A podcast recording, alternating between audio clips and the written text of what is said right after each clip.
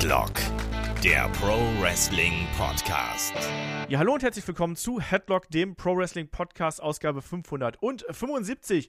Heute sprechen wir über Dirty Tactics, also schmutzige Taktiken im Wrestling-Geschäft, um die Konkurrenz auszustechen. Mein Name ist Olaf Bleich, ich bin euer Host. Bei mir ist der Markus Kronemann. Wunderschönen guten Tag, Markus. Hallo. Ja, Markus, ein schmutziges Thema haben wir uns da ausgesucht. Ja, absolut. Also schmutzige Taktiken, nichts Neues im Wrestling, gibt es eigentlich fast so alt wie, wie das Wrestling selbst. Äh, hat natürlich jeder irgendwie versucht, Geld zu verdienen, also spätestens ab dem Zeitpunkt, wo es auch wirklich organisiert in Promotions zugeht, wollte natürlich jeder, dass die Leute auch zu ihm kommen und äh, natürlich dann in weiterer Folge auch, dass die Fans entsprechend vorbeikommen, Geld dalassen, einschalten, äh, um einfach die eigene Dominanz in der Region und später dann auch natürlich ja, in den ganzen USA, in der ganzen Welt auszubauen. Genau. Der aktuelle Aufhänger war natürlich das Head-to-Head-Geschehen zwischen AEW und NXT. Da werden wir auch gleich noch drüber sprechen. Es hat ja auch den, ich sag mal, Online-Konkurrenzkampf der Fanblöcke nochmal ordentlich angeheizt, wenn man sich das anschaut. WWE gegen AEW nach wie vor ein sehr, sehr heißes Thema auch bei euch. Also da wird viel diskutiert, auch auf dem Discord, was Zuschauerzahlen angeht, in den Hallen, was Zuschauerzahlen angeht, vor den Monitoren, vor den Fernsehern, vor den Handys, vor dem Endgerät ihres Vertrauens. Da wird sehr, sehr viel drüber diskutiert. Das wird gleich unser Aufhänger sein. Ich will an der Stelle noch ein paar Grüße loswerden. Vor allem nämlich an den Sebastian und den Wulf. Die haben nämlich jeweils äh, Jahresmitgliedschaften bei Steady abgeschlossen. Und der Wulf hat uns auch dazu noch eine nette Mail geschrieben, dass er uns schon die ganze Zeit über Spotify verfolgt hätte und überall quasi, also im Urlaub, ähm, beim Champions League schauen, im Auto und so weiter und so fort. Jetzt hat er alles durchgehabt. Und Markus, das weißt du noch gar nicht, das äh, serviere ich dir jetzt hier ganz äh, äh, lauwarm. Auch noch liebe Grüße, äh, besonders an dich, weil äh, der Wolf da auch schon bei äh, in Österreich diverse Male äh, bei Wrestling unterwegs gewesen ist. Ja, freut mich. Dann liebe Grüße zurück und sollten wir uns mal in Österreich bei einer Show über den Weg laufen, dann können wir natürlich auch gerne ein bisschen quatschen, kann mich gerne ansprechen. Also falls er mich vom Video kennt und weiß, wie ich aussehe, äh, freue mich auch natürlich immer ein bisschen mit euch da in Kontakt zu kommen. Ganz genau. Ja, und wir sind auch, also du leider nicht und der Shaggy, ihr seid nicht dabei, aber äh, die Headlock-Mannschaft ist auch ansonsten beim äh, WWE-Event jetzt in Köln zugegen. Also wenn ihr uns da äh, seht und über uns da über den Weg lauft, dann sagt gerne äh, Hallo. Wir freuen uns da auf jeden Fall äh, auf die Show und auch natürlich darauf, einige von euch zu treffen. Der Kai ist dabei, der David ist dabei, Mella ist dabei, Chris ist dabei, ich bin dabei. Also äh, wir schauen mal, dass wir uns da irgendwie noch ein bisschen äh, ja, zusammengerottet bekommen und äh, werden das dann auf dem Discord mal ganz kurz kundtun, wo man uns da treffen kann. Da freuen wir uns auf jeden Fall natürlich dann auch drauf, da ein bisschen Live-Wrestling äh, zu schauen. Außerdem haben der Kai und ich auch vor, was ganz Besonderes zu machen, nämlich wir wollen dann auch, nachdem der letzte Livestream zu der Review zu Fastlane schon so gut angekommen ist, haben wir uns gedacht, Mensch, da ist doch dieses Crown Jewel. Und auch wenn Crown Jewel, Saudi-Shows immer so ein bisschen äh sind, ist ja die äh, Zeit, wo diese Shows stattfinden, doch für uns optimal. Und wir haben uns überlegt, nachdem die Live-Review schon so gut funktioniert hat, lasst uns doch mal ein Live-Watch Together machen. Also nehmt euch am 4. November nichts vor, sondern kommt bei uns auf den YouTube-Kanal und schaut mit uns zusammen. Ähm, WWE Crown Jewel und da gibt es dann vor allem auch noch was zu gewinnen. Also die Freunde von Holy haben was springen lassen, wir werden was springen lassen, also kommt da mit rein. Da werden wir auch ein bisschen Spaß haben, auf jeden Fall. Und ansonsten, wenn ihr uns unterstützen möchtet, wisst ihr, ganz viel Content, ganz viel extra Content gibt es bei Patreon, gibt es bei Steady, gibt es bei YouTube in den Kanalmitgliedschaften. Und ansonsten könnt ihr natürlich auch gerne noch bei unserem Partner von Holy vorbeischauen. Äh, aber Markus, lange Rede, kurzer Sinn. Schmutzige Taktiken, auch das ist was gewesen, was wir jetzt in den vergangenen Wochen, glaube ich, auch heiß diskutiert haben, weil wir natürlich gesehen haben, äh, als AEW auf den Dienstag rückte, auf den Zeitslot quasi von NXT, da hat WWE auch erst einmal gekontert, vielleicht ein bisschen hektisch und panisch gekontert, ähm, hat Talent rübergeschickt, äh, Werbung weggenommen in der ersten halben Stunde. Lange Rede, kurzer Sinn, auch da. Äh, NXT konnte in den Ratings gewinnen. War das denn so ein großer Erfolg für dich? Weil ich weiß, dass viele gesagt haben, ach hier, NXT hat AEW zerstört, weil die Ratings eben höher gewesen sind. Aber wenn man das so ein bisschen in Relation setzt, war es ja dann doch eher so mittel, sage ich mal. Ja, also die große Zerstörung, für mich war es halt klar, alles, was sie da aufgefahren haben mit John Cena, Undertaker, Cody Rhodes, Main Roster Talent, also die haben es halt wirklich, wirklich, wirklich darauf angelegt, dass sie da gewinnen wollen. Und ja, die reinen Zuschauerzahlen, da waren wir so 900.000 gegen 600.000 in etwa. Wenn man sich jetzt aber die Zielgruppe anschaut, 18 bis 49, und da hat äh, Chris Jericho hat erst kürzlich ein Interview dazu gegeben und er hat gesagt, naja, er vergleicht das mal mit einem Footballspiel. Also die kommen da quasi mit ihren All-Stars, Best-Offs, irgendwie Tom Brady in seinen besten Zeiten und, und Co., wenn man mal beim Football bleibt. Und dann gewinnen sie das Spiel, aber sie gewinnen es quasi 30 zu 26. Also das war so die, äh, das Rating in der Zielgruppe.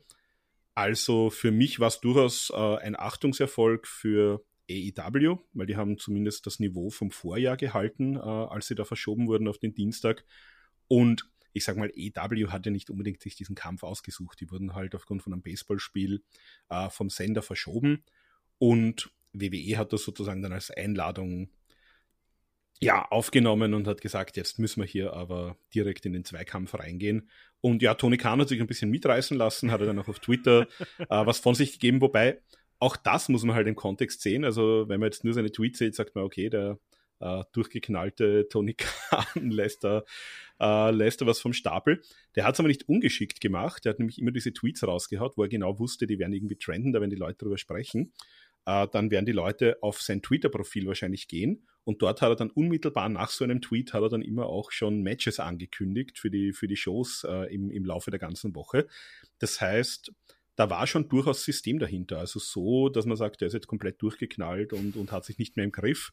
So war es eigentlich gar nicht, sondern ich glaube, der hat das sehr bewusst das auch eingesetzt, äh, in der Hoffnung, dass die Leute halt auch diese tatsächlich sinnvollen Informationen zu den Shows dann mitnehmen. Das heißt, äh, das Social Media Game von Tony Khan finde ich jetzt gar nicht so schlecht. also einem, einem Vince McMahon, der natürlich eine andere Generation ist, würde ich jetzt nicht zutrauen, dass er das so behende mit Twitter und Social Media umgeht. Das stimmt. X natürlich, ne? Ehemals Twitter. The artist formerly known as Twitter. Ja, der blaue Vogel halt. genau. Ist er ja auch nicht mehr. Ist er auch nicht mehr da. Ist auch nicht mehr da. Ich, ja. Keine Diskussionen über Elon Musk. Ich sehe schon, du hast dein, dein Social Media Game hast du auch von Vince McMahon gelernt, was? Ähm, ja, ich, ich, ich habe es heute schon mal äh, gesagt. Also äh, Twitter oder X sollte äh, in, in niemanden von in keinem von unserem Leben irgendeine Relevanz haben. Ich gehe dorthin, hole mir Informationen und dann gehe ich dort schnell wieder weg, bevor ich zu viel Schwachsinn lesen muss. Es ist auch besser für die geistige Gesundheit, bin ich auch ganz ehrlich.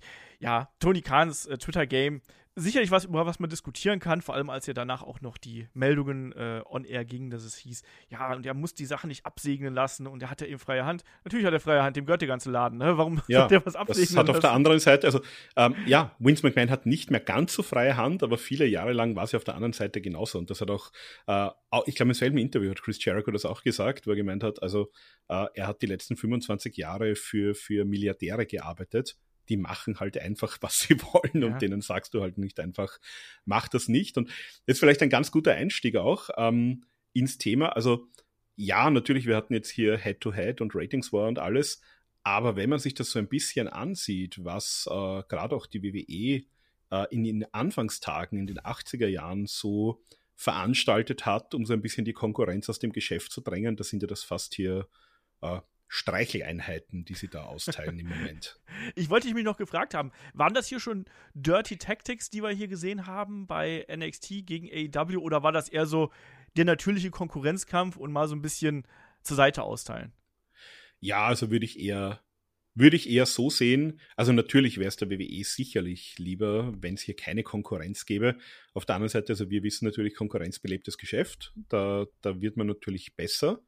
Ähm, das haben wir auch zuletzt natürlich gesehen in den 90er Jahren mit dem Monday Night War, also wer das WWF-Produkt äh, so 92, 93, 94 verfolgt hat und gesehen hat, wo es dann hingegangen ist, äh, nachdem die WCW auch dort ordentlich aufgedreht hat, äh, da hat man auf jeden Fall profitiert und fürs Talent macht es natürlich Sinn, äh, wenn ich mehrere Orte habe, wo ich Geld verdienen kann und vor allem, wo sich die auch ein bisschen ja, gegenseitig überbieten, um hier den Leuten ordentliche Verträge anzubieten. Aber natürlich die, die WWE, genauso wie es jetzt auch UFC haben will im, im neuen Unternehmen TKO, die wollen halt am liebsten der Weltmarktführer sein, synonym mit dem Namen Wrestling, synonym mit dem äh, Begriff Mixed Martial Arts. Und die wollen am liebsten gar keine Konkurrenz neben sich haben, weil dann gehört nämlich der ganze Kuchen ihnen. Ja, ja, ja. So ist es dann eben auch. Und man darf auch nicht vergessen, auch das Talent profitiert ja auch davon, wenn es mal weggeht. Also wir haben es ja zum Beispiel beim Cody Rhodes gesehen, der geht zu, geht zu AEW, ne, geht, geht in die Indies, geht dann zu AEW, ähm, macht da neue Erfahrungen, erfindet sich neu, kommt zurück, ist ein riesen, Riesenstar auf einmal. Jade Cargill holst du rüber, präsentierst du entsprechend, Riesenstar. Deswegen es hat alles so sein Für und Wider natürlich, gerade in der Geschichte. Aber wie du schon gesagt hast, Konkurrenz belebt das Geschäft und äh, unfaire Taktiken, Markus, die gibt es ja quasi seit Anbeginn des Wrestlings. So kann man es ja, glaube ich, ganz deutlich sagen, oder? Ja, also noch, wie gesagt, bevor es noch äh, das Wrestling jetzt als Promotions gab, wie heute, da gab es ja eher so die, die großen Einzelkämpfe. Da wurde auch drauf gewettet, wer gewinnt. Also das war natürlich damals schon äh, nicht ganz so legitim, wie man es darstellen wollte. Aber schon 1908, das war so der erste wirklich große internationale Wrestling-Kampf. Das war damals Georg Hackenschmidt gegen Frank Gotch, äh, wo es dann ging, wer ist hier der, der echte Weltmeister. Und schon da gab es dann Anschuldigungen, ah, Gotch hat sich irgendwie mit Babyöl eingeschmiert und hat unfair gekämpft. Also da hat man dann schon auch in den Medien entsprechend was lanciert, wollte da den dominanteren Gott schlechter darstellen lassen. Dann hatten wir so die, die erste Idee von Wrestling wirklich als Promotion, als, ich glaube, Slam Bang äh, Western Style Wrestling hat man das damals genannt. Das war halt auch so wirklich schon mit ersten Show-Elementen. Das war sogenannte Gold Dust Trio. Äh, Evan Strangler Lewis war damals der Champion, Billy Sander war sein Manager und äh, Toots Mont war sozusagen der Promoter, der dann auch übrigens äh, ja, ganz, ganz zu Beginn bei Capital Wrestling, äh, also quasi noch beim Vater von Vince McMahon involviert war in den äh, heutigen WWE-Vorläufer. Und die haben das auch, die haben das in den 1920ern äh, begonnen und nach ein paar Jahren haben sich die auch zerstritten, gab es natürlich auch immer wieder Konkurrenzsituationen mit anderen Veranstaltern. Also seit es das Wrestling gibt, eigentlich gibt es hier diese unfairen Taktiken, wo ich einerseits die Leute irgendwie zu meiner Show bringen möchte, teilweise auch vielleicht mit mit Werbung, wo ich Dinge bewerbe, die nicht ganz so sind. Also klar, K-Fape und so im Wrestling ist natürlich immer ein großes Thema gewesen. Aber man hat sich schon auch gerne versucht, gleich mal äh, gegenseitig aus dem Geschäft zu drängen. Und ja, das, das hat eigentlich nie aufgehört im Laufe der Jahre.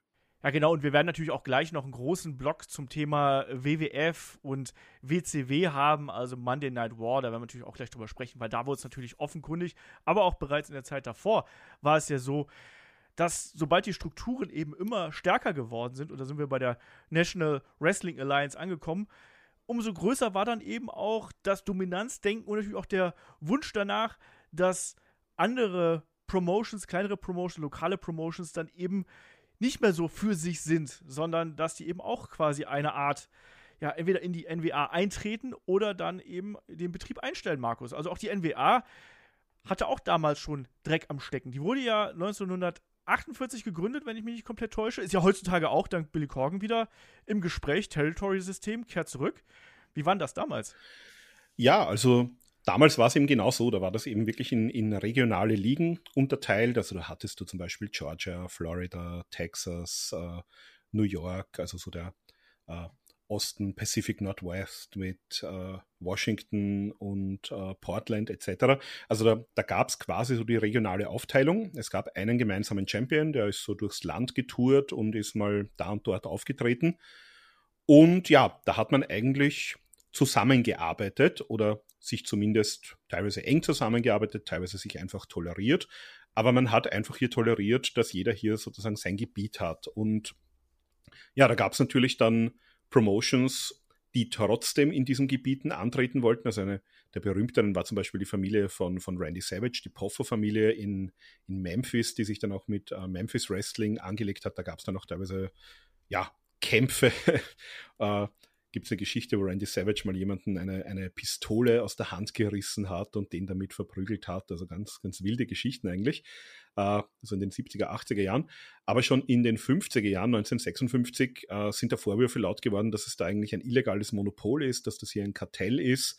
Und da hat dann bis zum US-Justizministerium wurde dann ermittelt. Gab es dann auch, ja, äh, also es, sie wurden dann nicht verurteilt, aber es gab da schon, die mussten ja quasi unterschreiben, dass sie sich ein bisschen äh, humaner verhalten werden. Im Endeffekt ist da was nicht passiert und da hat auch keiner so genau damals hingeschaut. Also eigentlich bis zur bis zu der nationalen Expansion von der, von der WWF in den frühen 80ern von Vince McMahon war die NWA da eigentlich so das dominante System und hat auch entsprechend so agiert. Gab dann ein paar Abspaltungen, also die, die WWF ist dann ausgetreten, die AWA aus Minnesota von Vern Gagne ist da auch ausgetreten, aber so der, der NWA-Champion war bis dahin eigentlich so der, der anerkannte Wrestling-Weltmeister und das hat man auch entsprechend ausgenutzt. Genau, dann können wir so ein bisschen einen kleinen Sprung äh, nach vorne machen, weil du gerade schon die nationale Expansion von der äh, WWF angesprochen hast. Da sind wir dann quasi im Jahr 1982. Da hat ja Vince McMahon Jr., also Vincent Kennedy McMahon, hat ja dann von seinem Vater Vincent James McMahon die äh, WWF gekauft und hat dann ja, hat er den großen Plan gehabt, er will das eben zu einem nationalen bzw. danach internationalen Unternehmen formen. Und du hast gerade die AWA angesprochen. Natürlich, die AWA war zu der Zeit richtig groß. Und was macht man mit äh, einer großen Promotion, die auch schon große Charaktere hervorgebracht hat, lieber Markus? Man holt sie sich einfach. Genau, also Ende 1983 sind sie dann eben aus der NWA ausgetreten, äh, die, die beiden McMahons. Und ja, also Hulk Hogan war damals ein großer Name, der war zuvor schon mal bei der WWF gewesen, so in den äh, frühen 80ern, 1980 herum, äh, war dann viel in Japan unterwegs, auch bei New Japan und war aber auch bei der AWA unter Vertrag. Und Vince McMahon hat ihm dann ein Angebot gemacht, hat gesagt, pass auf, äh, wechselst du zu mir, kommst du zur WWF. Ich möchte aber, dass du Vern Gagne nicht Bescheid sagst. Also keine Kündigung, kein Ich komme nicht mehr, sondern ähm, da gab es so um Weihnachten noch letzte Shows oder Ankündigungen von Shows, äh, wo unter anderem Hulk Hogan angekündigt war und Hulk Hogan ist einfach nicht aufgetaucht und ist dann einfach bei einer WWF-Show angetreten. Und das war nicht nur Hulk Hogan, da waren damals auch äh, Gene Okerland wurde da geholt, Bobby Heenan wurde geholt, Jesse Ventura. Also da, da hat man einiges an Talent gerade bei der AWA abgezogen. Und ja, davon hat sich die eigentlich auch nicht mehr erholt. Die hat dann noch ein paar Jahre lang, gab es die noch, die hatten dann sogar auch noch einen äh, nationalen TV-Deal, haben dann noch irgendwie versucht, da, da irgendwie Schritt zu halten mit der WWF. Aber das war so die Methode. Und das hat natürlich nicht nur die AWA äh, getroffen. Also wenn man sich zum Beispiel ansieht, so die Card von der ersten WrestleMania und die Leute ansieht, die da drauf waren, die sind alle eigentlich oder sehr viele von denen relativ kurz vorher erst zu WWF gestoßen. Und das waren natürlich, äh, das war mit, mit South Wrestling zum Beispiel, das waren Jim Crockett Promotions, wo dann im Endeffekt die WCW äh, daraus hervorgegangen ist, genauso Mid Atlantic, Georgia Championship Wrestling, Florida, also aus ganz, aus diesen ganzen regionalen äh, vor allem auch NWA Promotions, hat Vince McMahon hier einerseits sich die Leute geholt und die andere Taktik war, er hat sich teilweise in den Regionen dort die TV-Sendeslots gesichert. Das heißt, damals war es noch so, heute sprechen wir immer Medienrechte, da gibt es viel Geld von den Sendern. Damals war es teilweise sogar umgekehrt. Da haben die, ähm, da haben die entweder das gratis bekommen und waren, da, dafür hat der Sender halt gut an Werbeeinnahmen verdient, oder diese Promotions haben sogar dafür bezahlt, weil das waren für die im Prinzip so eine Art bezahlte Werbesendungen. Die haben ihr Geld nämlich damals noch mit den Arena-Shows verdient. Uh, und Vince McMahon ist jetzt teilweise in diese Märkte reingegangen und hat gesagt, ich zahle einfach mehr Geld. Und die Sender sind da großteils darauf eingestiegen. Das heißt, du hast sozusagen den regionalen Marktführer aus seinem Fernsehslot verdrängt äh, dadurch konnten die auch weniger Werbung machen für ihre Shows. Dann ist die WWF gekommen, hat dort auch aufgetreten, hat teilweise auch die lokalen Stars eingekauft, äh, ist mit, mit großen Namen wie Hulk Hogan gekommen und hat so eigentlich Stück für Stück diese ganzen regionalen Promotions aus dem Markt rausgedrängt. Ganz genau. also ich finde dieses, äh, auf der einen Seite ist es natürlich super smart, ne, wenn, wenn, du bereit bist, das Geld zu investieren, ist halt ein hartes äh, Pflaster einfach. Ne? Also Vince McMahon hat sich dann hier wirklich reingedrängt, hat viel Geld in die Hand genommen, um da diese TV-Dominanz herzustellen. Und er war ja dann auch immer weiter auf der Suche nach dem, äh, nach der weiteren Expansion, ne? wie du schon gesagt hast. Also ist das dann zum Beispiel gelungen, dass er, wenn wir jetzt im Jahr 85 sind, hat er zum Beispiel Southwest Championship Wrestling ähm, deren TV-Slot beim USA Network gekauft und äh, der einzig weitere nationale TV-Slot war der von Georgia Championship Wrestling auf WTBS. Das war erstmal die, äh, den Sender gibt es seit 1972. Ähm, seit 1976 äh, national und dann eben äh, lief das immer am Samstag um äh, kurz nach sechs. Ähm, naja, und der Besitzer aber von WTBS, das war niemand Geringeres als ein gewisser Ted Turner. Den kennen wir auch noch und vielleicht begegnen wir denen auch gleich nochmal. Und äh, Vince McMahon hat mal ein Angebot gemacht, Turner hat aber gesagt so, nö, das will ich nicht. Das fand Vince McMahon natürlich gar nicht geil, hat sich aber eine andere Variante überlegt und wandte sich stattdessen an die Besitzer von äh, Georgia Championship Wrestling, das waren damals die Briscoes. Ich glaube auch Odie Anderson hatte noch eine, einen Anteil. Genau, Ole ähm, Anderson war der Booker, der hatte einen Anteil genau. und ähm, genau, das waren so, es, er, ähm, Barnett ja. hatte auch noch einen Anteil damals, den hat aber, glaube ich, an die Briscoes, also entweder kurz vorher verkauft oder hat auch an, an McMahon verkauft. Die waren sozusagen zu viert. Und genau. ja, drei Viertel dieser Company hat, hat Vince McMahon dann einfach gekauft. Ole Anderson wusste da übrigens nichts davon. Dem hat genau, das einfach ist das Witzige an der Sache. Der arme Kerl, der geht quasi leer aus hier in der ganzen Geschichte. Ne? Also Vince McMahon hat von Jim Barnett, von Jack und Jerry Briscoe, da hat er ordentlich Geld abgedrückt. Und äh, das waren 900.000 Dollar. Das klingt nicht nach viel. Damals, natürlich 82, war das eine Heidensumme an Geld. Und äh, McMahon hat sich also nicht den äh, Sender gekauft oder nicht den Slot klassischerweise gekauft, sondern einfach die Promotion gekauft. Und dadurch, durch die laufenden Verträge, gehört ihm quasi auch der TV-Slot. Also er hat quasi die Hintertür gewählt. Ähm, und dann kam es eben auch dazu, dass am 14. Äh, Juli 1984 die erste Show unter Vince McMahon dann im TV lief, auf WTBS. Und man hat es ganz frech gemacht, das muss man auch mal sagen. Ne? Also da war dann wirklich äh, Vince McMahon vor dem alten Set und hat es dann angekündigt, wir präsentieren euch das beste Wrestling-Produkt und dann war es im Prinzip eine Clipshow von der WWF mit den mit Matches von da. Und die, die Zuschauer von äh, Georgia Championship Wrestling, die haben das halt gehasst, ne? Die wollten ihr Wrestling sehen. Das war ein ganz anderes Wrestling als das, was der gute Vince ihm da präsentiert hat. Ratings sind in den Keller gegangen, aber nichtsdestotrotz, ähm, die Konkurrenz war damit erstmal raus, ne? Genau, das Oder? ist dann als, als Black Saturday ist dieser Tag in die Geschichte eingegangen. Genau, also die Leute wollten halt sehen, die waren gewohnt, ihren, ihren Ric Flair und die Horsemen und Dusty Rhodes und wer halt da so damals, also das, das war halt auch äh, sozusagen das nationale TV-Produkt eigentlich dann der ersten NWA Liga, also Liga, die bei der NWA war. Und da sind natürlich dann all die großen Namen auch äh, aufgetreten. Also das war damals halt ein Regionalsender, der dann zur, zur Superstation ausgebaut wurde. Also der wurde sozusagen dann wirklich landesweit ausgestrahlt. Äh, Wrestling hatte da auch die, die besten Quoten. Also das ist auch das, was, was Ted Turner dann jahrelang, solange er da auch noch an der Macht war, hat er immer gesagt, Wrestling wird hier also als es wirtschaftlich nicht so gut dann später lief mit der WCW, hat man gesagt, na, dann setzen wir das Wrestling ab und er hat gesagt, das machen wir nicht und ich will das auch nie wieder hören.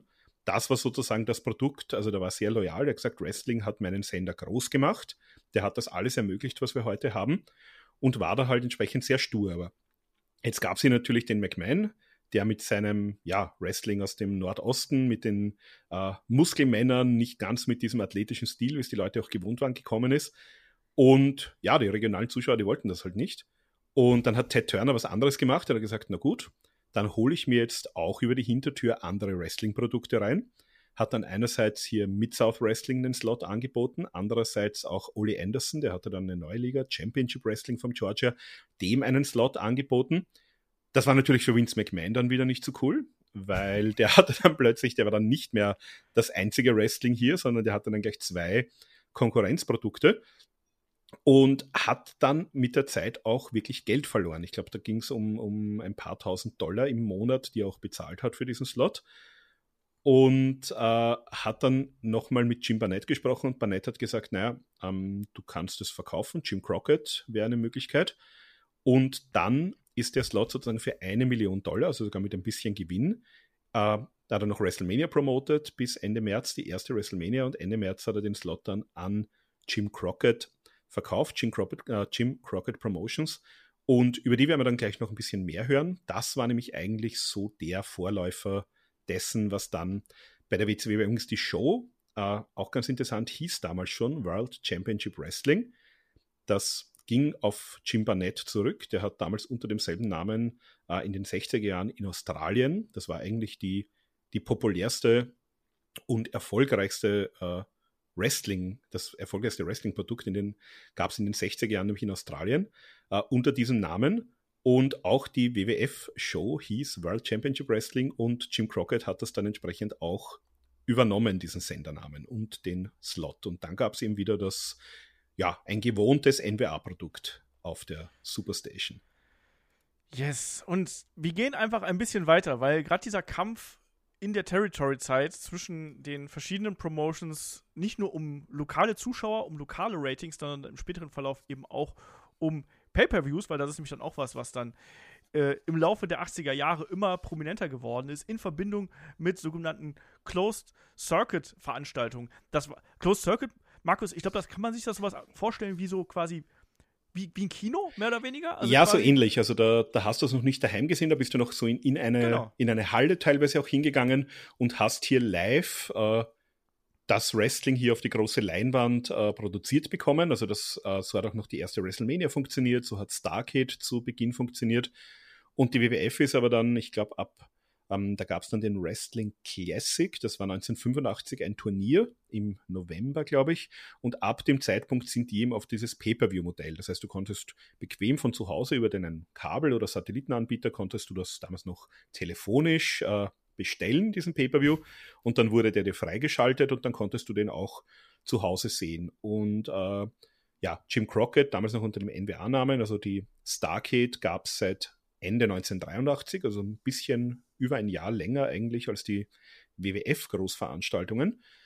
Ähm, die sind aber erst 1987 und zwar im November umgestiegen auf dieses Pay-per-view-Modell und haben gesagt, die, die größte Show des Jahres war damals eben Starcade und haben gesagt, so, November äh, 1987, erster NWA Pay-per-view Starcade bieten wir an. Die Pay-per-view-Anbieter waren natürlich begeistert. Da kurz vorher ist WrestleMania 3 passiert.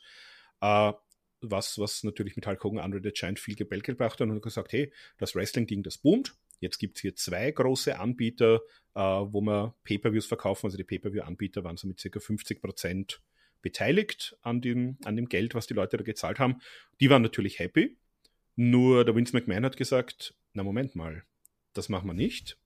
Uh, ich erfinde hier jetzt meinen eigenen Pay-Per-View für den November 1987. Thanksgiving war damals auch so eine uh, da gab es eigentlich immer große Wrestling-Shows, also zu der Zeit, als das noch nicht im Fernsehen lief, und hat gesagt, äh, so, Survivor Series, und ich setze das an am selben Tag wie Starcade.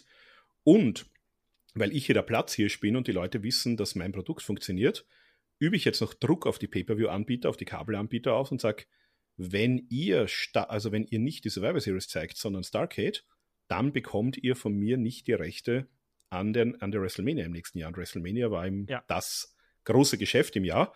Und die Quintessenz war, die, die fand noch nicht äh, zeitgleich statt, sondern ich glaube, Starcade war nachmittags und, und uh, Survivor Series abends. Aber die meisten Kabelanbieter haben sich dann tatsächlich diesem Druck gebeugt und haben Survivor Series gezeigt und nicht Starcade. Das heißt, Jim Crockett ist ja gleich mal ein ganzer Haufen Geld entgangen dadurch. Ja, das war natürlich dann so die, die Anfangs, Geschichte der, groß, der großen Rivalität ne, zwischen, äh, zwischen den beiden. Also ich finde ja auch dieses Aushebeln quasi, wie du gesagt hast, das Druck ausüben. Wir haben ja bereits ein funktionierendes Produkt mit WrestleMania, was sich etabliert hat quasi, was ein Name gewesen ist. Ähm, das dann zu benutzen, um quasi dafür zu sorgen, dass die Konkurrenz nicht mehr ausstrahlen kann, das ist schon eine ziemlich harte Kiste. So kann man es einfach gar nicht anders nennen. Und Markus, da muss man dazu sagen, das hat man ja mehrfach gemacht und hat dafür dann Shows aus dem äh, Hut gezaubert. Also wir haben auch übrigens äh, Bonus-Podcasts auf den Supporter-Feed sowohl zur ersten Survivor Series als auch zum ersten Royal Rumble. Das muss man auch noch sagen. Also auch der Rumble war ja quasi ein TV-Special, was dann gegen äh, NWA Bankhaus Stampede lief äh, Anfang 1988. Genau, also da hat man sozusagen den Royal Rumble erfunden. Das war ähm, diese großen Battle Royals, die waren damals äh, in, den, in den 60er, 70er Jahren, waren die in Kalifornien sehr groß und da kam Pat Patterson her. Uh, Pat Patterson hat dann irgendwie diese Idee gehabt, er hat gesagt, da könnten wir doch quasi die große Jahres-Battle Royale machen. Da war der Vince McMahon zu Beginn gar nicht so begeistert.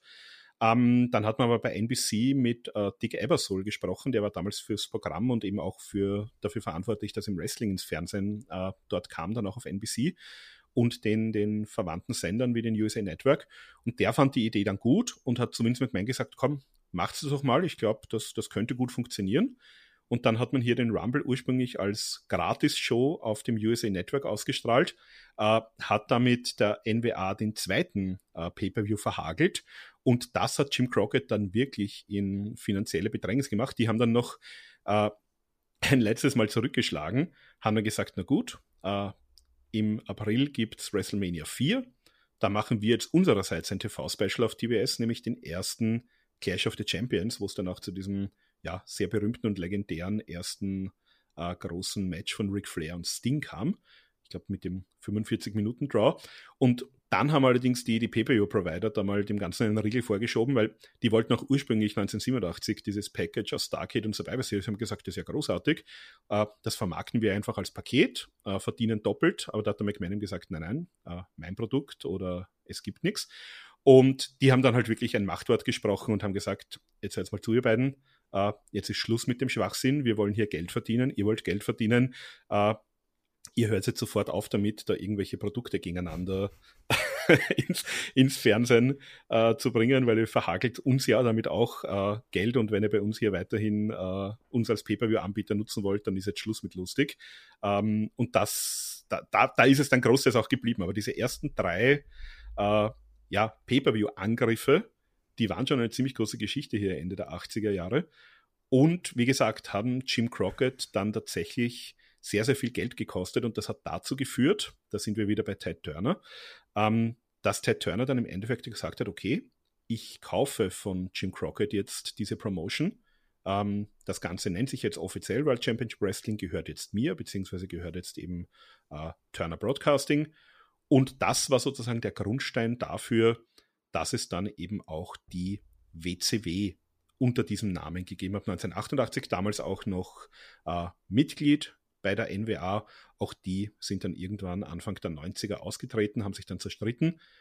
Und ja, da kommen wir eigentlich schon zum nächsten Punkt, 1991, im, im Zuge dieser ganzen Umstrukturierung, teilweise auch ja, andere äh, wechselndes Management eingesetzt worden bei der WCW. Und da ist dann im Endeffekt Ric Flair verlassen, äh, entlassen worden und ist da erstmals in seinem Leben auch von der WCW als damals noch amtierender NWA-Champion zur WWF gewechselt.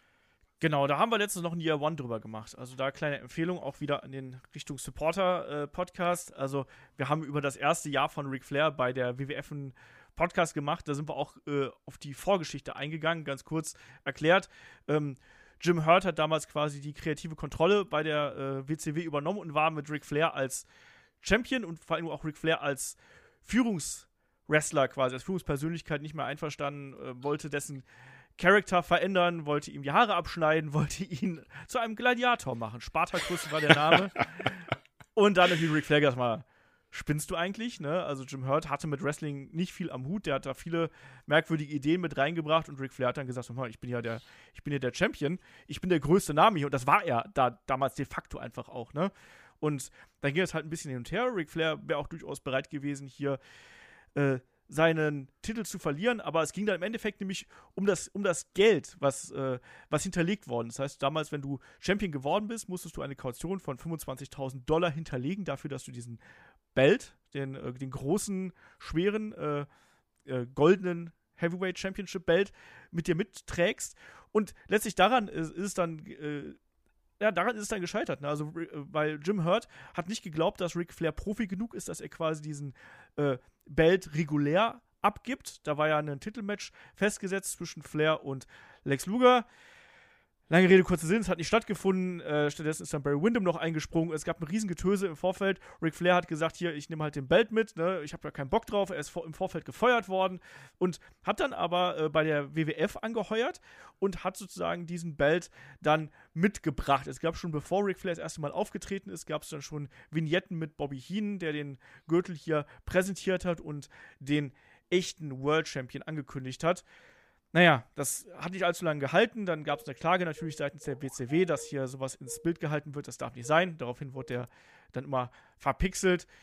Naja, und die ganze Geschichte wurde dann auch fallen gelassen. Aber ich glaube, gerade dieser Punkt mit den Personalien, die wechseln, Markus, das ist, man, man merkt hier, es hat sich in, der, in den 80ern, hat sich diese Konkurrenzsituation hochgeschaukelt und man merkt auch, dass die Personalien äh, Ted Turner und Vince McMahon eine ganz wichtige Rolle spielen. Die mochten sich als Geschäftsleute einfach nicht und ich glaube auch, die mochten sich persönlich nicht besonders gerne.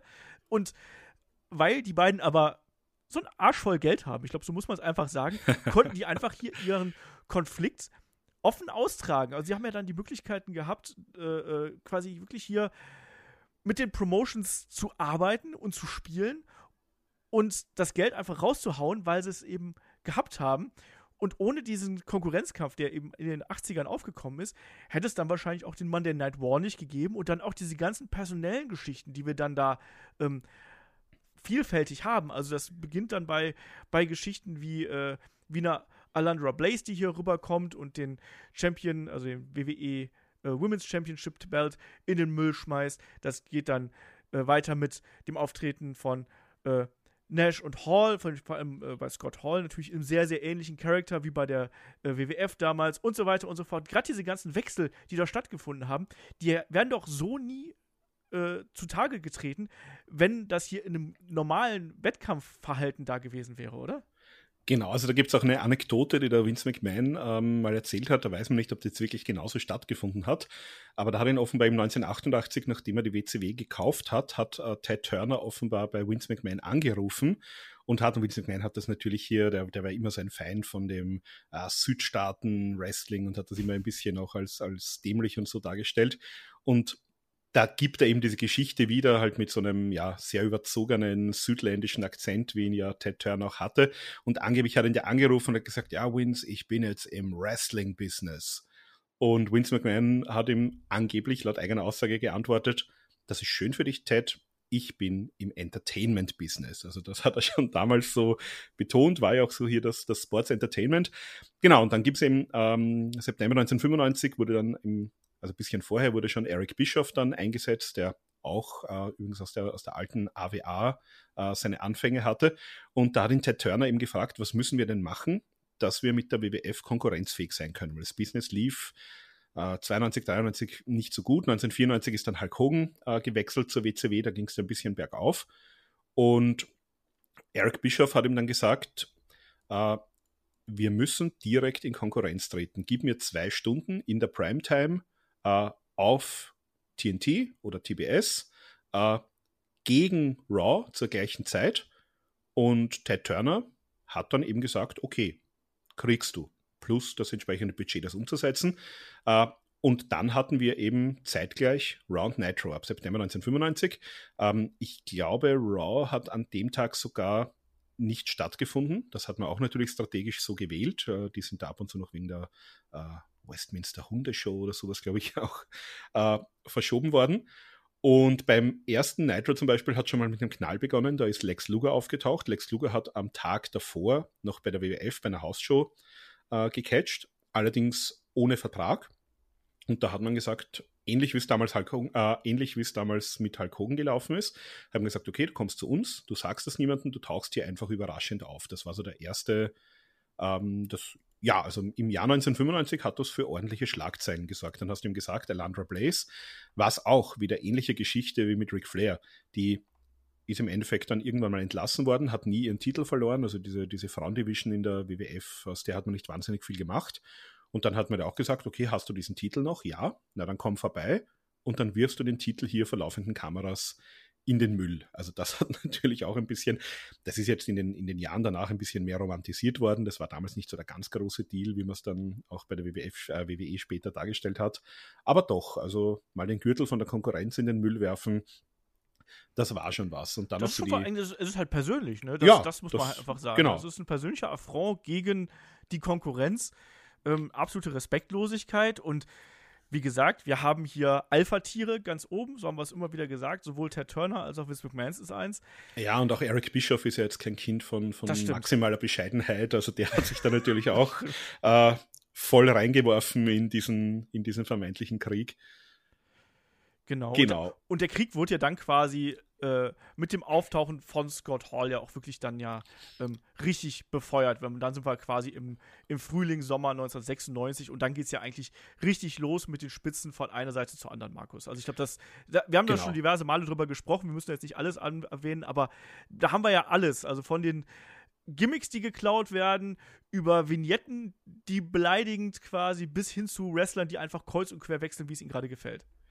Genau, also vor allem haben wir es halt damals so dargestellt äh, oder das zu, zumindest damit gespielt, mit, dieser, mit diesem Bild, da kommt jetzt jemand, der eigentlich noch von der WWF ist. Also quasi der startet jetzt hier eine Invasion, du hast ja schon gesagt, sehr ähnliches Gimmick, sehr ähnliches Auftreten.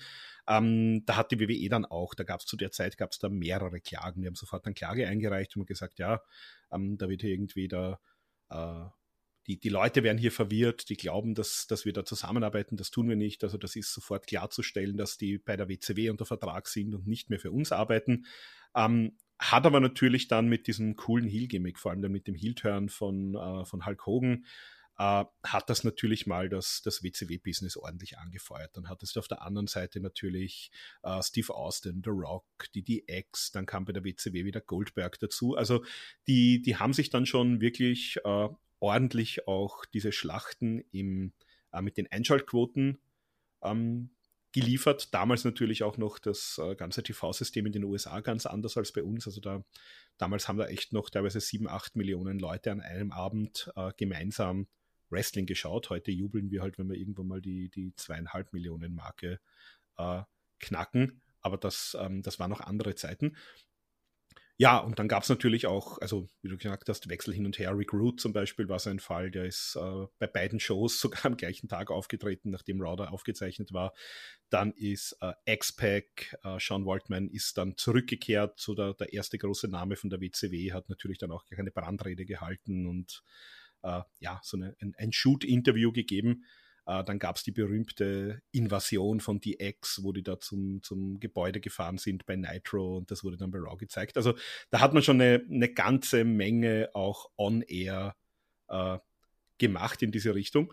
Und wo es mal nach hinten losgegangen ist, man hat bei Nitro auch immer wieder die Ergebnisse von Raw gespoilert. Also Raw wurde damals auch aus Kostengründen, war nicht jede Woche live, Nitro in der Regel schon. Raw wurde normalerweise immer eine, eine Folge live und dann aufgezeichnet. Teilweise wurden sogar zwei oder drei Folgen aufgezeichnet. Und bei der WCW hat man dann begonnen, teilweise hier wirklich äh, Ergebnisse zu spoilern, zu sagen, ja, braucht gar nicht umschalten bei Raw, als nächstes kommt dieses Match, da gewinnt der und der. Also wirklich mit, mit schmutzigsten Mitteln gemeldet. Und im Jänner 99 hat dann Mick Foley überraschend erstmals hier auch bei so einer Aufzeichnung den, den Titel gewonnen von The Rock. Und da hat äh, Tony Schiavone hat man damals sagen lassen, ja, äh, übrigens äh, Mick Foley, der auch hier als, als Cactus Jack mal angetreten ist, der gewinnt jetzt dann den Titel bei Raw. Also ja, das wird hier sicher, da hat er es quasi so formuliert, das wird hier sicher Ärsche in die, äh, in die Sitze bringen. Und Hat's ja, es, es war tatsächlich so. Also daraufhin haben natürlich unglaublich viele Leute umgeschalten, weil sie das sehen wollten. Da ist es halt ein bisschen nach hinten losgegangen, diese Taktik. Aber so hat man sich natürlich entsprechend platziert. Dann hat Eric Bischoff äh, kurz danach äh, Vince McMahon zu einem Match bei, bei Slamboree im Mai herausgefordert. Ähm, Vince McMahon war dann natürlich entsprechend angepisst, aber es war klar, dass der jetzt nicht zur Konkurrenz gehen wird und bei deren Pay-Per-View auftreten. Also so, so ist es dann schon sehr persönlich geworden im Laufe der Zeit.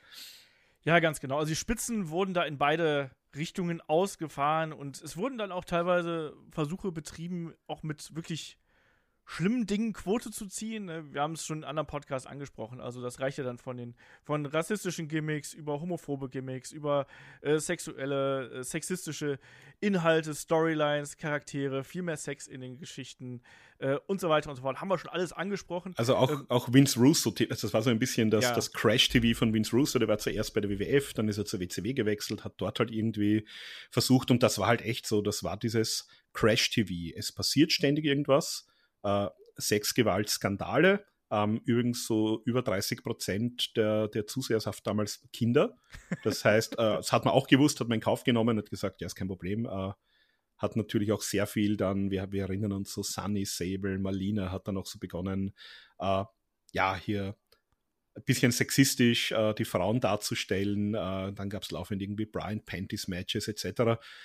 Und ja, im Endeffekt, also die, die WCW ist dann an ihrem Booking letztlich auch zugrunde gegangen. Eine Sache will ich nur ganz kurz ja. ausrichten, aus, aus äh, mit reinnehmen hier. Ähm, wir wissen ja, dass, dass über die Jahre, Jahrzehnte ja einfach viel zu viele Wrestler, Wrestlerinnen viel zu früh gestorben sind. Und wir wissen auch, dass der Umgang mit dem Tod immer mal wieder ähm, für Probleme gesorgt hat und mal wieder auch für Skandale gesorgt hat. Ne? Auch so zum Beispiel die Geschichte um Eddie Guerrero im späteren Verlauf, dass die mit eingebaut worden ist in die Shows, war was, was sicherlich alles andere als geschmackssicher gewesen ist. Paul Bearer im weiteren Verlauf auch. Was ich aber hier explizit noch mal kurz ansprechen möchte, ist die Geschichte mit Owen Hart. Owen Hart ja, tragischer Unfall, Over the Edge damals bei äh, im Mai 1999, äh, ja, hätte sich von der Hallendecke abseilen sollen, ist aber dann aufgrund von dieser ungeeigneten Sicherungen für das Gewicht, was er äh, mitgebracht hat, ist er dann ja zu Tode gestürzt. kennen die Geschichte, ist eine ganz, ganz tragische Sache einfach. Ich glaube, was, was uns allen noch immer äh, nachhängt. Aber auch die Art und Weise, wie das sowohl bei der WWF als auch bei der WCW dann nochmal präsentiert worden ist, ist ja so ein Ding. Ne? Bei der äh, WWF wurden ja dann auch bei Raw, da wurde dann Foto- oder Bildmaterial von dem äh, Begräbnis gezeigt. Ähm, auch Vince McMahon, der dann mehrfach äh, zu sehen gewesen ist. Was ich aber besonders schlimm fand, muss ich auch sagen, weil die Art und Weise, wie das bei der WCW gehandhabt worden ist, ne, dass man dann auch wirklich dieses erste Interview ähm, nach dem po Tod äh, seines Bruders äh, von Bret Hart quasi hier ausgeschlachtet hat. Da ist man auch nicht besonders viel mit Fingerspitzengefühl äh, rangegangen an das ganze Geschehen, oder? Nein, gar nicht. Also das hat man wirklich hier ausgeschlachtet. Man hat das dann auch, also das ist in Kansas City passiert, da gab es dann auch äh, im nächsten Jahr ein Cage-Match, wo äh, Chris Canyon da auch irgendwie von, von ziemlich hoch runtergefallen ist. Äh, Sting hatte ja auch dieses Gimmick, wobei bei Sting war es halt so, äh, dass man zumindest immer auf die Sicherungen geschaut hat, also da war immer doppelt gesichert. Äh, bei, bei Owen Hart war es ja so, ähm, der ist damals erst der Blue Blazer angetreten, so also ein bisschen ein Comedy-Gimmick. Und da war eigentlich die Idee, dass der so, so abgeseilt wird bis so ein paar Meter über dem Ring. Und dann hätte er, das war ihm sein, sein Quick-Release-Mechanismus, äh, äh, dann hätte er eigentlich so zu Comedy-Zwecken da in der Luft hängen sollen und, und hätte sich dann irgendwie selber ausklinken sollen und halt so irgendwie von, von zwei Metern oder so halt äh, in den Ring purzeln und dann hätten halt alle gelacht. Ja, das Problem war halt, ähm, der war eben aus diesem Grund, weil dieser Stunt geplant war, eben nicht doppelt gesichert. Äh, Sting eben schon, aber auch äh, Sting hat man dann wieder von der Hallendecke abseilen lassen. Das war halt auch sehr geschmacklos, äh, nachdem das passiert ist. Also das war halt wirklich ein, ein absolutes Lowlight ähm, der, der damaligen Zeit und natürlich auch sehr, sehr tragisch das Ganze.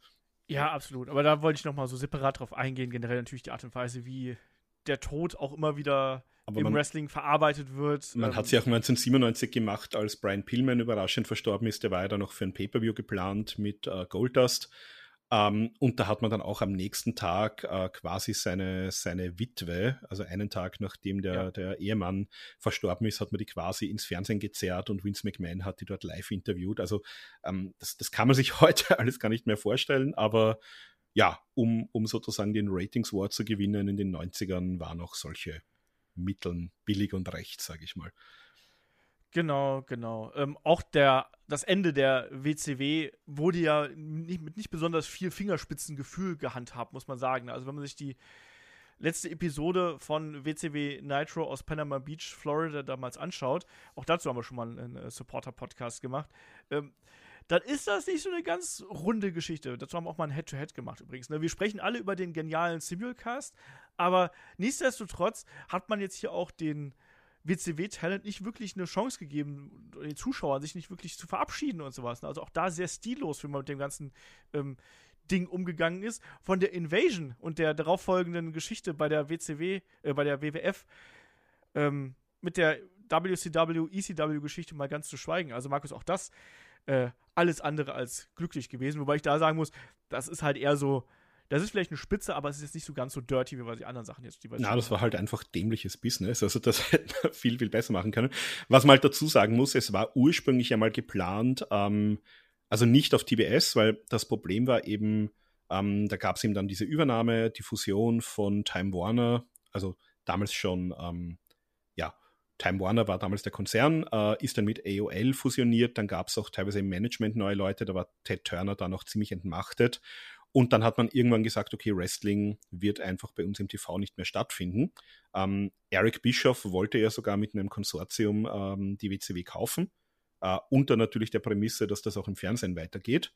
Ähm, das hat man ihm dann irgendwie abgestellt. Dadurch war das ganze Produkt plötzlich viel, viel weniger wert, weil ohne Medienrechte bist du halt damals einfach als ja, was hattest du? Du hattest ein paar Leute unter Vertrag und eine Tape-Library und die hat sich letztlich dann eben die, die WWF damals noch äh, gesichert. Dann gab es eben dieses Nitro, äh, also diese, diese uh, Simulcast mit, mit Nitro, wo Shane McMahon dann in der Storyline die, die WCW eigentlich gekauft hat. Und die Idee war damals ja zumindest, die WCW wirklich als eigenes Produkt weiterlaufen zu lassen. Da war damals die Idee, dass den Sendeplatz von Raw hier uh, Shane McMahon offiziell bekommt und dass sozusagen Nitro auf dem USA Network läuft und äh, Vince McMahon sozusagen SmackDown anführt. Ähm, ja, das hat man dann aus diversen Gründen sehr, sehr schnell. Also die hätten auch als, als eigene äh, Brands getourt. Das wäre eigentlich so der erste Brand-Split gewesen. Nur halt nicht Round SmackDown, sondern WWF und WCW. Und ja, hat man dann entsprechend verworfen, weil man eben mit dem WCW-Talent dann nicht so happy war. Und die, ja, die hat man halt auch ziemlich begraben. Also denen, die hat man nicht so gesehen und gesagt, das sind jetzt unsere Leute, die können wir pushen, sondern da war immer noch so, ich denke, das sind halt die von der WCW und denen müssen wir jetzt mal quasi zeigen, wie es hier bei uns läuft. Und die müssen entsprechend verlieren, die müssen gedemütigt, äh, gedemütigt werden und ja, müssen natürlich hier gegen die großen WWF-Stars erstmal alle verlieren. Genau, da hatte man dann die, die Konkurrenz sozusagen im eigenen Haus und die wollte man dann nicht sehen. Und es ist ja auch einfach so eine Tatsache, dass man da sehr nachtragend gewesen. Ich glaube auch, dass das WCW-Talent, was dann rübergekommen ist, glaube ich, auch im Lockerroom, alles andere als ein äh, gutes Standing gehabt hat. Ich glaube, die haben da ordentlich, ja, sich äh, zurücknehmen müssen. Das ist garantiert kein leichtes Umfeld gewesen. Ähm, ohne Konkurrenz brauchst du natürlich auch deutlich weniger schmutzige Tricks. Es gab nicht weiterhin schmutzige Tricks, aber du musstest zumindest nicht mehr gegen die Konkurrenz schießen. Es gab ja mal, und ich weiß, da sind einige von euch draußen ganz, ganz äh, interessiert dran. Es gab ja mal äh, eine kurze Phase, wo äh, TNA Impact gegen Raw Head-to-Head -head gelaufen ist, Markus. Ähm, und wir wissen, wie das geendet ist, nämlich fast im Niedergang von Impact. Ich glaube, so muss man es ja ganz klar sagen. Ja. Ähm, war diese erste Show, wo, wir, wo es ja hieß, ja, Hulk Hogan ist jetzt bei der äh, bei TNA und übrigens hier, wir haben auch äh, Scott Hall und Sean Waldman und Sting und wen sie noch alles da gehabt haben. Ähm, da hat ja dann ähm, die WWE einfach mal Bret Hart zurückgebracht und dann eben mit Shawn Michaels und Vince McMahon in ein Programm gesteckt. War das für dich schon eine Dirty Tactic oder war das einfach, okay, ihr wollt ihr es probieren, wir probieren es mal für einen Tag und dann im Endeffekt ist es ja dann auch äh, ja, bei wenigen Monaten im Endeffekt geblieben. Ja, es war so der Versuch wahrscheinlich. Also es ist damals eben Hulk Hogan und Eric Bischoff, muss man dazu sagen. Ja. Die haben Ende 2009 dann eben bei TNA unterschrieben. Damals der Booker übrigens auch bei TNA äh, Vince Russo, also den, den sind wir nicht ganz losgeworden. Ähm, und dann war mal die Idee, so als One-Off, am, am 4. Jänner war das damals, glaube ich, kann mich erinnern, ich habe das damals äh, mit zweifelhaften Methoden beides noch live sogar geguckt äh, übers Internet, weil mich das so interessiert hat. Und ja, dann hat man hier, also seitens TNA, seitens Eric Bischoff, der hatte eben die Idee, man muss hier den Monday Night War irgendwie wieder ähm, wieder hochholen. Haben sie versucht, also einmal bei dieser Show, das ist ja verhältnismäßig gut gelaufen. Also da hatten sie ungefähr in der Zielgruppe halb so viele Zuseher wie, wie Raw. Also es war so ein erster bisschen Achtungserfolg. Und dann ist man nicht sofort Head-to-Head -head gegangen, sondern das hat man dann, äh, ich glaube, ab Ende März war das dann geplant. Und ja, Ende Mai war die Geschichte dann schon wieder erledigt. Also die sind teilweise so bei weiß nicht, 15 äh, bis 20 Prozent maximal Anteil gewesen von dem, was Raw damals hatte. Und da hat dann auch der, der damalige Sender Spike TV war das, also mittlerweile uh, Paramount in den USA, uh, hat er dann den Stecker gezogen und hat gesagt, liebe Freunde, das ist alles schön und gut, aber das ist nicht der richtige Sendeplatz. Wir verschieben das jetzt auf einen anderen Tag. Das ist auch total dumm gewesen. Ich kann es halt nicht anders sagen. Das war halt damals so dumm, ähm, einen Produkt, das war halt wirklich dieser Versuch, das wieder irgendwie diese glorreichen Zeiten hochzuholen, aber das, das ging halt zur damaligen Zeit auch nicht mehr. Mit nee, aber das hat ja auch, also im Endeffekt, es hat doch schon davor nicht funktioniert. was ist denn da nochmal? Mit, mit dem kleineren Produkt. Also du hattest ja damals ein heißes Produkt und viel mehr Geld im Hintergrund. Und dann so, oh, es hat damals schon nicht funktioniert, als wir hier Ted Turner im Hintergrund hatten. Naja, dann machen wir es einfach nochmal, obwohl wir jetzt viel weniger Geld haben. Das ist genau. eine total dumme Idee. Also das ist auch kann ich bis heute nicht verstehen, weil damals war, war TNA Impact war halt eine geile Alternative einfach zur äh, WWE und ich habe es auch gern geschaut damals. Und schon die erste Show war ja ein Clusterfuck, die wir damals gehabt haben mit Hogan und. und ja, das war halt, das war halt auch so richtiges Russo-TV. Also quasi, du, du machst ständig irgendwas in der Hoffnung, dass die Leute ja nicht umschalten, weil ständig irgendwie neuer Blödsinn passiert. Ganz genau, ganz genau. Und dann bleiben wir mal so ein bisschen bei diesem Konkurrenzthema. Ne? Natürlich, äh, auch da wieder, so große Konkurrenz haben wir nicht gehabt. Wir haben natürlich jetzt aktuell nach wie vor diesen ähm, Rechtsstreit zwischen WWE und MLW, da wollen wir jetzt aber nicht so groß drauf eingehen. Ähm, wir müssen dann natürlich mal so auf die jüngere Geschichte von WWE und AEW natürlich schauen, weil, Markus, da gab es ja schon einige Überschneidungen, die natürlich rein zufällig gewesen sind. Also es fängt ja so eigentlich an bei äh, wenn wir so 2019 sind, bei äh, Fight for the Fallen im Juli, wo dann mal eben eine Evolve-Show zeitgleich auf dem WWE Network lief. Oder dann eben August war es dann AEW All Out und dann eben NXT UK Takeover Cardiff. Also da hat man schon wieder gemerkt, so da, da, da gehen schon wieder so ein bisschen die Alarmsirenen an. Man schickt zwar noch nicht die größten äh, Marken, die größten, äh, wie sagt man denn? Man spielt auch nicht die größten Karten quasi aus, sondern man hält sich erstmal noch bedeckt, man macht ein bisschen Evolve, man macht ein bisschen NXT UK. Aber da hatte man schon AEW als potenzielle Konkurrenz schon auf dem Plan, oder? Auf jeden Fall, also das hatte man ab dem Zeitpunkt, wo die das angekündigt haben. Es fand ja im, im September 2018 fand ja äh, das erste All-In statt, damals noch ja äh, von, von Cody Rhodes und den Young Bucks initiiert. Und die hatten da schon den ersten Achtungserfolg. Also die hatten schon ganz gute Pay-Per-View-Zahlen, also dafür, dass das eine, eine komplette Indie-Production ohne TV war, äh, die das komplett online aufgebaut haben.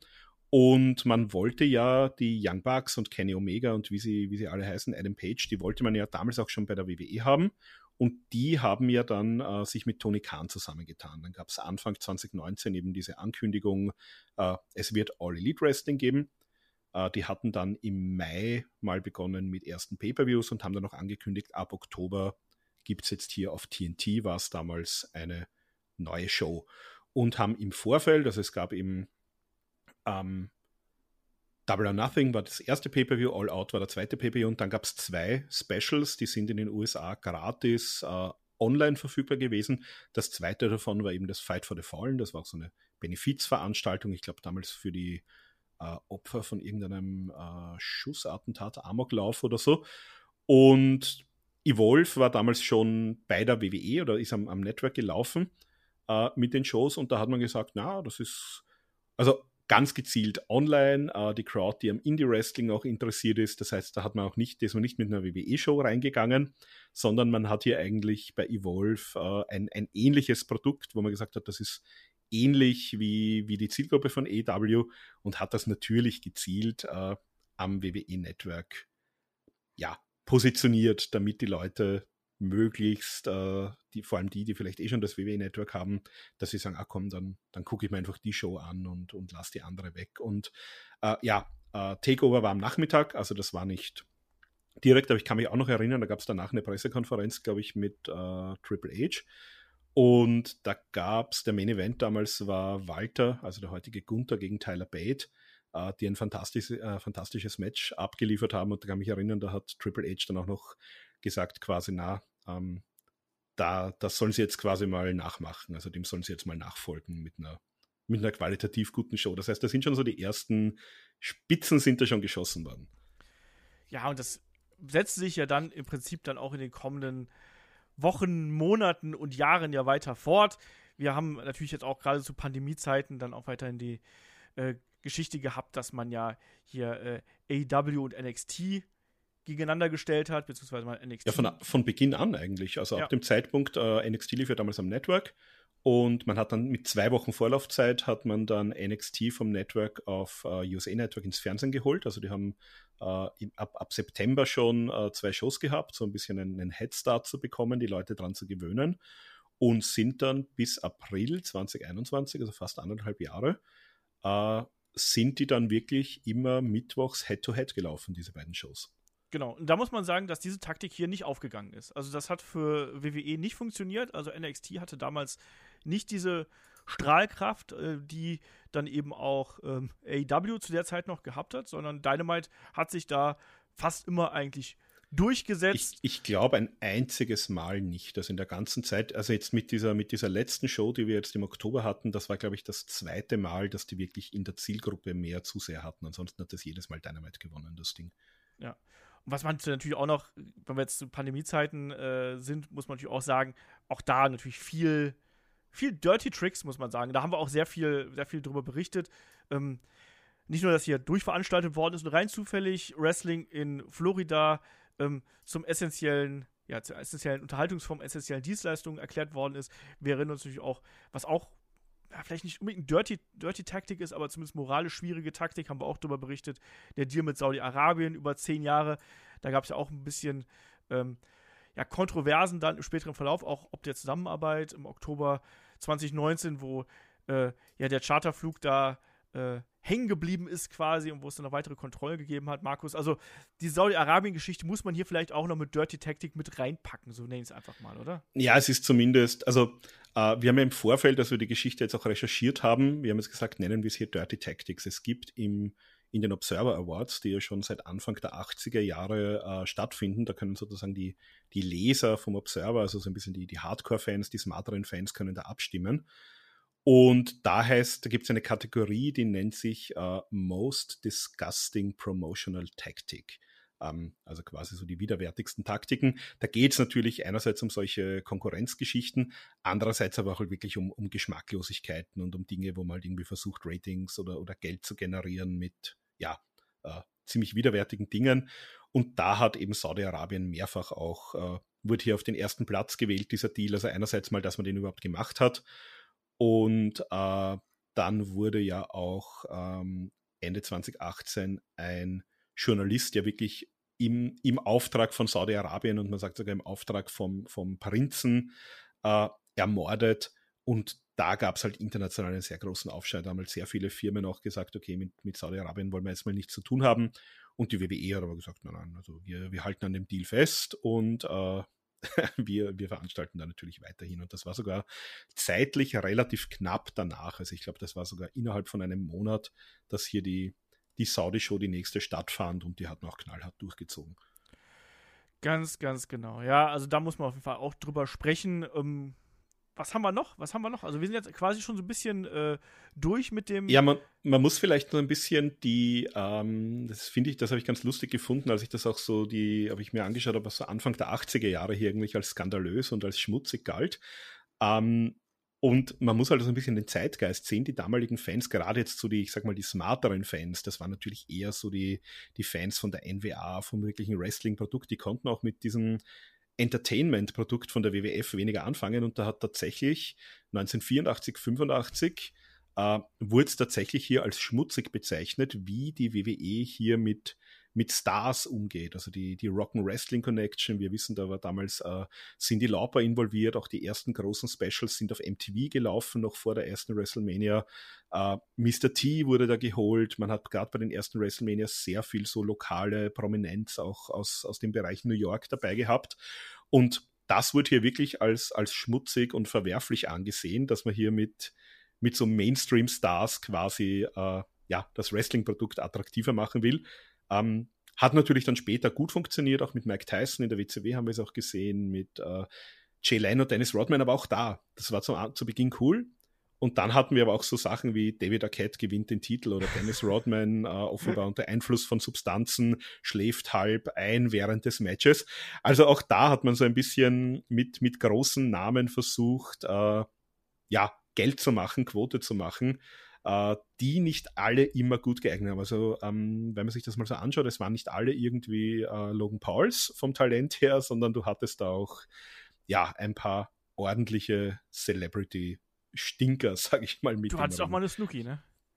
Du hattest eine Snooki, also auch, auch äh, TNA hat das natürlich versucht. Äh, ich kann mich erinnern, wer war denn das? Jenna Moraska, glaube ich, von Survivor gegen Jamel, was, glaube ich, immer noch eines der schlechtesten Matches aller Zeiten ist. Also ähm, so mit Celebrities, die die WWF hat, äh, WWE hatte dann auch lange diese, diese Guest-Hosts, die oh, halt ja. von bis waren. Also da hattest du teilweise wirklich Leute, die, die das, wo du wusstest, die, die haben Bock drauf, das sind Fans, die haben da Spaß gehabt. Uh, Stephen Amell fällt mir da zum Beispiel ein, der ja auch uh, mit Heels jetzt sogar eine eigene Wrestling-Show hatte, der auch mehr, mehrere recht gute Matches hatte. Uh, und dann hattest du halt wirklich Leute dabei, die, die sind halt dort von ihrem Agenten hingeschickt worden, um irgendwie Werbung für einen neuen Film zu machen und die, die hätten mit Wrestling nicht weniger am Hut haben können. Also auch das jetzt nicht so die, die verwerflichen Taktiken, aber man hat sich da schon auch an diversen Celebrities bedient, um gerade auch während des Monday Night Wars irgendwie ja, Interesse äh, aufs eigene Produkt zu ziehen. Was man ja auch immer wieder gern gemacht hat, war äh, Leute anzukündigen, die gerade gar nicht aufgetreten sind, Matches anzukündigen, die vielleicht zu kurz geworden sind oder dann gar nicht stattgefunden haben innerhalb der Shows. Das erleben wir ja momentan auch. Ähm, ist es für dich eigentlich auch eine Dirty Tactic mit den äh, Zuschauerzahlen so ein bisschen zu jonglieren?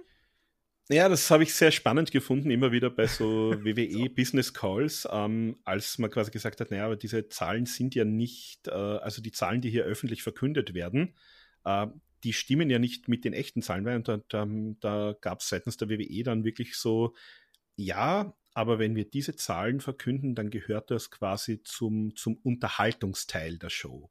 Also das nimmt man doch ganz bewusst und da, da haben wir jetzt gerade bei All In ja ein, ein großes Thema gehabt, wie viel waren es jetzt wirklich und was ist jetzt der echte Rekord? Und aber das hat ja schon begonnen, wirklich 1987 mit äh, WrestleMania 3 zum Beispiel als man da diese berühmten 93.173 angekündigt hat. Und dann waren halt, ich meine, auch ein Achtungserfolg, das waren über 78.000 Leute damals im Silverdome, aber man wollte halt hier die großen Zahlen oder auch bei, ich glaube, WrestleMania 32 war es, als man hier dann die, die über 100.000 angekündigt hat. Also immer, wenn man in einem großen Stadion ist, wo, wo davor der Super Bowl war, dann kannst du davon ausgehen, wird dir die WWE hier eine Zahl liefern, die höher ist als die, die Zuschauerzahl, die jetzt beim Super Bowl in dem Stadion waren zum Beispiel.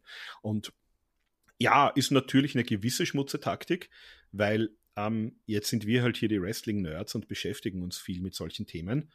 Aber welcher Mainstream-Journalist hinterfragt denn das? Also wenn der irgendeine Pressemitteilung kriegt, wo drin steht, bei der WWE waren 100.000 Leute im Stadion, dann schreiben die das. Und, und guck mal so die, die Standardberichterstattung, äh, egal ob in deutsch- oder englischsprachigen Medien, da findest du immer noch damals WrestleMania 3, 93.173 Leute haben gesehen, als Hulk Hogan den 3000 Kilo schweren Andre the Giant irgendwie geslammt hat.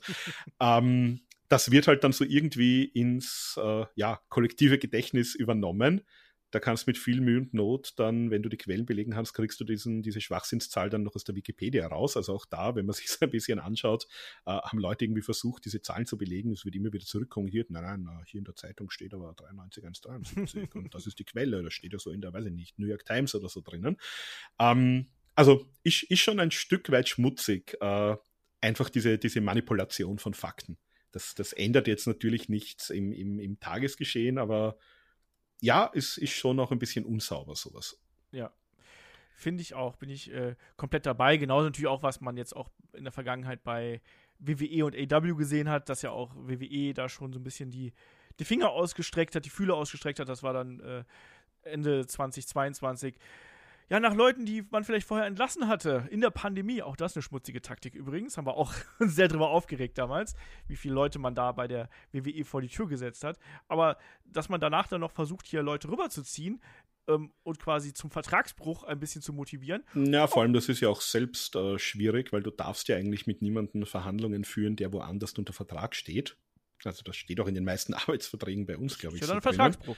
Ja, genau. Ja. Und, und äh, du also du, du begibst dich selbst schon mal irgendwie auf äh, ja, äh, dünnes Eis und äh, bringst natürlich auch die Leute ein bisschen in Verruf damit.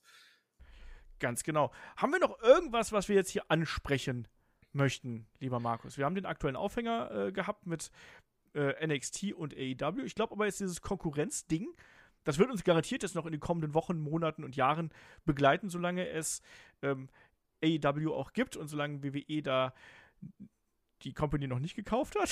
Keine Ahnung, wie es da weitergehen wird. Aber äh, hast du noch was, was du hier noch unbedingt unterbringen möchtest? Ich hätte noch eine ganz Kleinigkeit, nämlich um den Hörerinnen und Hörern zu zeigen, wie gut sie es jetzt eigentlich haben, weil sie bekommen uns teilweise hier gratis, teilweise für, für ganz, ganz wenig Geld äh, auf Patreon, Steady und YouTube, wenn sie mehr haben wollen. In den 90ern war es nicht so. Also zum Abschluss vielleicht, wie man auch den Fans hier mit, mit schmutzigen Taktiken das Geld aus der Tasche gezogen hat. Äh, was in den 90ern nämlich ganz groß war, das waren Wrestling-Hotlines, die teilweise ja. von der WCW und auch von der WWE betrieben wurden. Und da hast du halt wirklich, also wir, wir kennen das hier mit den 090er Nummern, wir, auch aus dem Wrestling übrigens, äh, Wrestling im Nachtprogramm, dann äh, hattest du immer diese Ruf mich an, äh, 0190 Ich wollte mich gerade fragen, hast Nummer. du mal da angerufen, Markus? Äh, nicht bei den, äh, nicht bei diesen Hotlines, aber ich habe tatsächlich in den 90ern ein oder zweimal bei der World of Wrestling Hotline von ja, Power eben. Wrestling angerufen und habe da äh, fantastische Telefonrechnungen produziert. ähm, und das gab es auch bei der WCW und bei der WWE. Also in der WCW war es äh, Gene Okerland, der hat auch privat ordentlich mitgeschnitten, der war der Umsatz beteiligt. Äh, bei der WWE war es teilweise Jim Ross.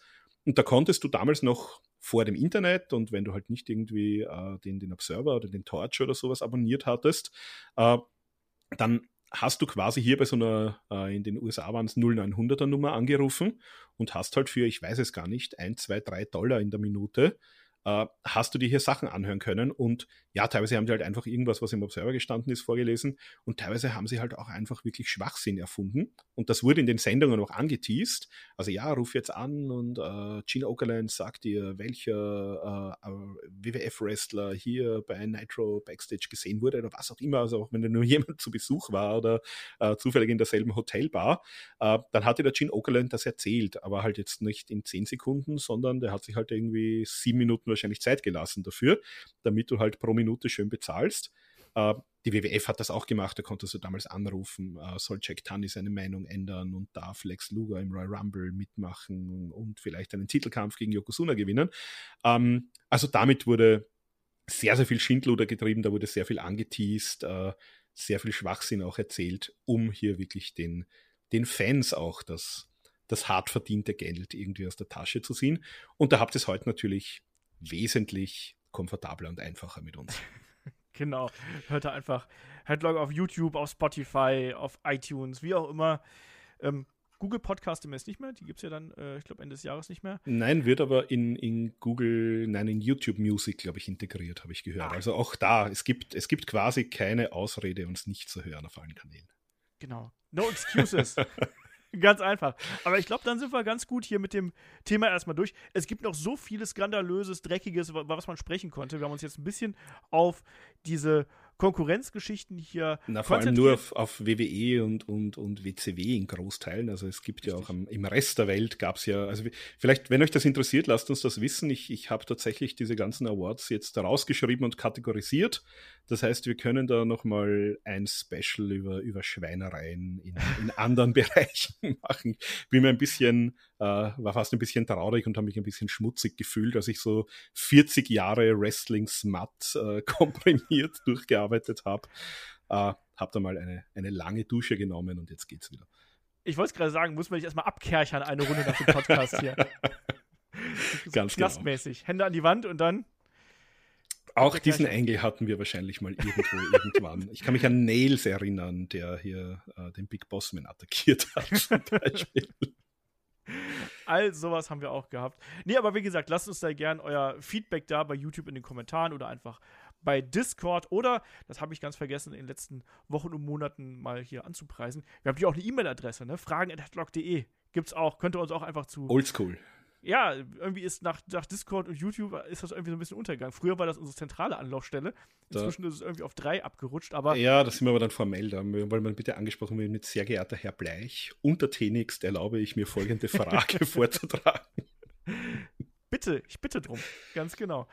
Nee, aber ich glaube, dann sind wir an der Stelle ganz gut durch. Nächste Woche sprechen wir hier ein bisschen über ja, ein Was wäre wenn Thema. Da geht es nämlich darum, was wäre wenn es die New World Order nie gegeben hätte. Also auch da ein bisschen was Abstrakteres. Da wird der Markus dabei sein, da wird hoffentlich auch der David dabei sein, wenn das alles terminlich hinhaut. Aber das ist das Thema, was wir uns dann für nächste Woche vorgenommen haben, ehe es dann die Woche drauf mit Crown Jewel weitergeht. Also der, der Weg ist klar und äh, wir freuen uns, dass ihr dabei seid. Wenn ihr mehr von uns hören möchtet, schaut auf Patreon, auf Steady oder eben bei den YouTube-Kanalmitgliedschaften vorbei. So, Markus, letzte Worte?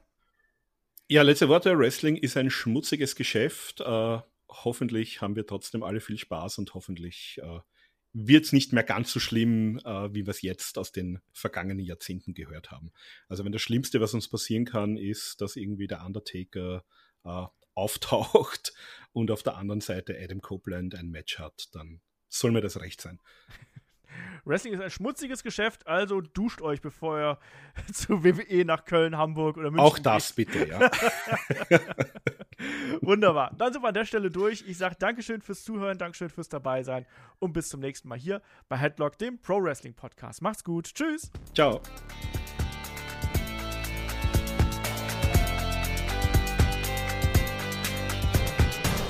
Headlock, der Pro Wrestling Podcast.